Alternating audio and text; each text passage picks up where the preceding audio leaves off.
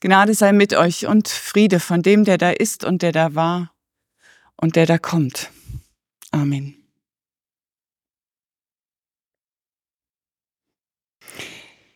Manchmal kommt mein Mann am Ende des Tages, bevor wir das abendliche Entspannen einläuten, herunter und sagt, weißt du eigentlich, was heute vor einem Jahr war? Weiß ich natürlich nicht mehr. Und dann zählt er auf. Heute vor einem Jahr haben wir im Wintergarten gegessen. Heute vor zwei Jahren haben wir dein Fahrrad gekauft. Und heute vor drei Jahren waren wir auf dem Georgenberg in Österreich im Kloster bei Pater Gregor. Woher mein Mann das weiß? Er führt Buch. Er hat ein besonderes Tagebuch, wo er auf einen Blick sieht, was wir wann erlebt haben, was gelungen, was misslungen ist und was vielleicht auch nur halbfertig liegen blieb. Und ich wette, da steht auch drin, wann es Streit gab, wann Tränen der Wut oder Trauer geflossen sind, wann wer wen verletzt und wann wer wen beglückt hat. Es ist sein Buch. Ich schaue da nicht rein.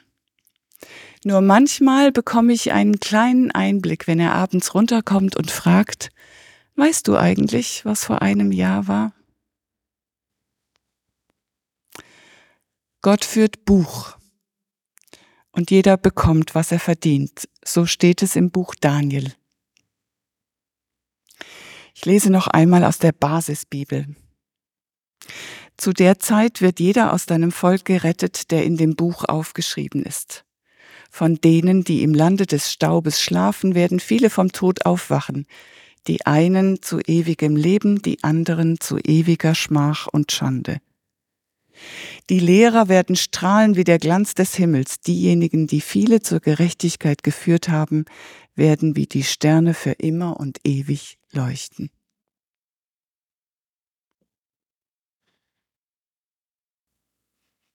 Ich weiß, wie ich mich früher als Kind immer vor dem Gericht gefürchtet habe. Ich hatte so Bilder im Kopf wie das von Stefan Lochner, wo Christus als Weltenrichter auf einem doppelten Regenbogen sitzt und die eine Hand zum Segen und die andere Hand zur Verdammnis hebt, ausstreckt. Mit der rechten segnet er die Schar der Gerechten, die von den Engeln ins Paradies geführt werden. Mit der linken, die streckt er aus über die Verdammten, die von den Teufeln in die Unterwelt gezerrt werden. Vor so einem Buchhalter und Richtergott kann einem wirklich Angst und Bange werden. Jetzt muss man wissen, dass das Buch Daniel im zweiten vorchristlichen Jahrhundert entstanden ist, zu einer Zeit, wo die Griechen in Palästina ihr Unwesen trieben. Speziell Antiochos IV. Epiphanes, in dessen Namen schon die reine Anmaßung steckt, heißt er doch der erscheinende Gott. Antiochos der vierte Epiphanes trampelt also auf den religiösen Gefühlen der Juden herum und nimmt sich sogar heraus, den Tempel, dieses wirklich wichtige Heiligtum der Juden, zu entweihen, indem er ähm, den Tempel dem griechischen Gott Zeus Olympios weihte. Dass man so einem Mann seinen Gefolgsleuten und Mitläufern die Hölle an den Hals wünschte, das kann man verstehen. Und wenn man sich so in der Welt umschaut und so einige aktuelle und gewesene Despoten sieht, dann kann man auch verstehen, dass man denen die Hölle an den Hals wünscht, denn das Leid der Opfer schreit zum Himmel. Weil man sich wünscht, dass einer irgendwann irgendwie für ausgleichende Gerechtigkeit sorgt. Wenn nicht hier, dann im Jenseits. So ist denn und so sind solche Gerichtsvorstellungen entstanden, wie sie auch im Daniel-Buch zu lesen sind. Das kann man ja verstehen. Gott führt Buch und jeder kriegt, was er verdient. Das ist eine Ansage gemacht im Buch Daniel. Allerdings, wir können Gott nichts ins Buch schauen. Ich habe eine sterbenskranke Frau im Ohr, die gezeichnet vom Krebs fragte, womit habe ich das verdient? Ich muss Schlimmes verbrochen haben, dass ich so leiden muss. Und ich habe immer wieder innerlich den Kopf geschüttelt und laut gesagt, es gibt nichts, was ein Mensch anrichtet, was so etwas verdient hätte. Und natürlich hat sie, haben sie nach menschlichem Ermessen das nicht verdient. Ich habe eine andere Frau im Ohr, die immer sagt, womit habe ich das verdient, dass mir so viel Gutes passiert? Und dabei hat sie Tränen der Dankbarkeit im Auge. Ich glaube, es ist wie mit dem Buch meines Mannes. Es ist mir verborgen, was da notiert ist, wie er manche Be Erlebnisse bewertet, wen er wie verewigt hat, so verborgen wie das, was Gott in seinem Buch des Lebens notiert hat. Ich kann da nicht reingucken. Und es steht mir nicht zu, zu spekulieren, wer welche Quittung kriegt. Nur so viel. Gott führt Buch. Und das wiederum ist tröstlich. Denn es bedeutet, dass er unsere Namen und damit alles, was damit zusammenhängt, festhält. Es war ja eine perfide Erfindung der Nazis, den Menschen im KZ ihre Namen zu nehmen und ihren Nummern einzutätowieren.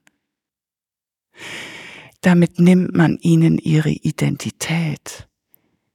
Damit sorgt man für Auslöschen, noch bevor das Lebenslicht überhaupt zu flackern anfängt.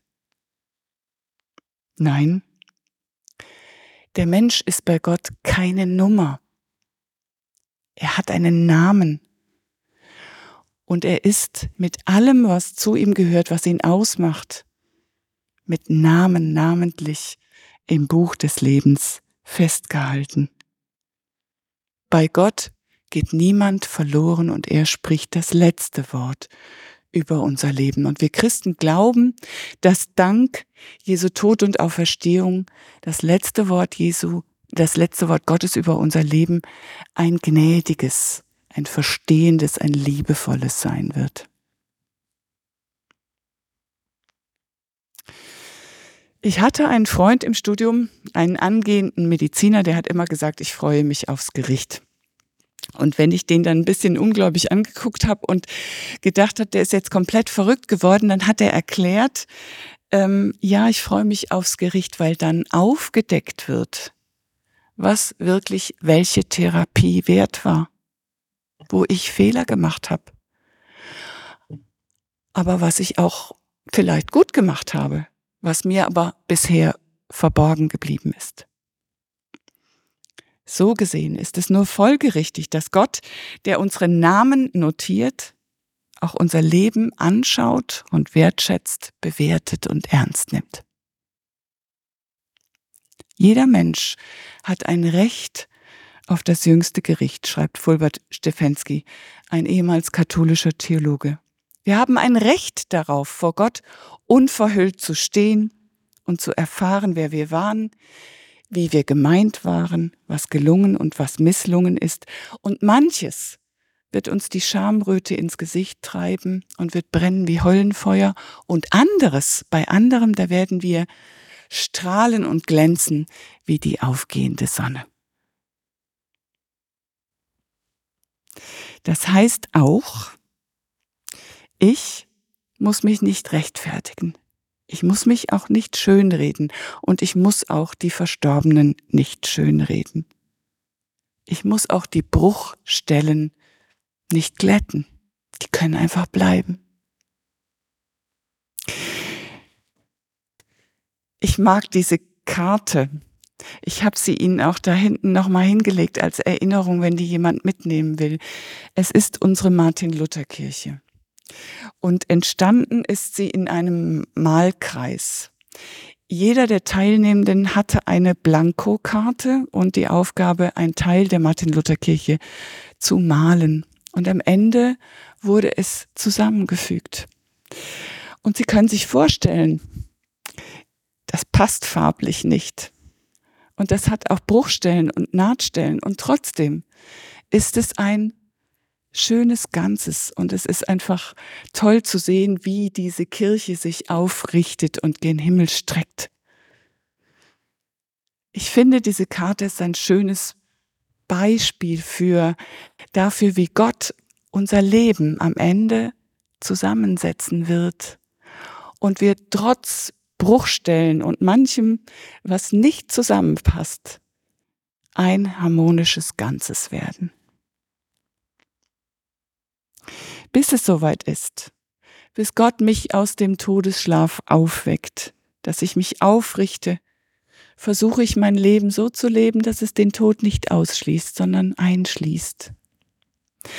Ich las über die australische Krankenschwester Bronnie Ware, die lange Zeit auf der Palliativstation gearbeitet hat, dass sie gesagt hat, erst in der Arbeit mit Sterbenden habe ich gelernt, wie man lebt.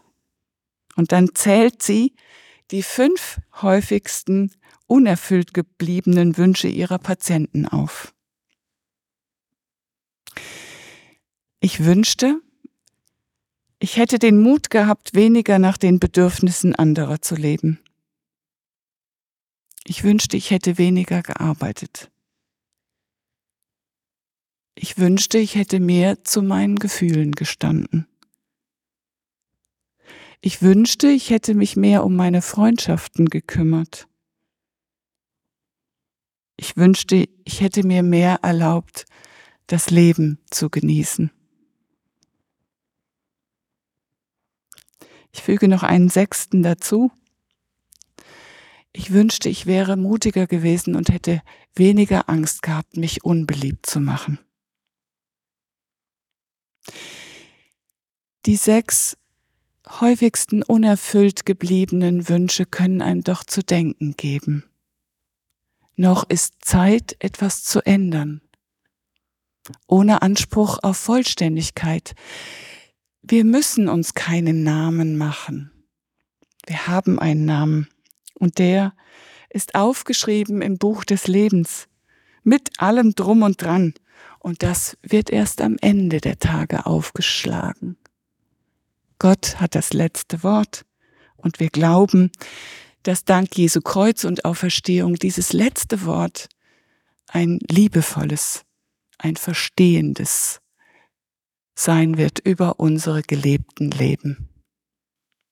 Und der Friede Gottes, der höher ist als all unsere menschliche Vernunft, der bewahre unsere Herzen und Sinne in Christus Jesus. Amen.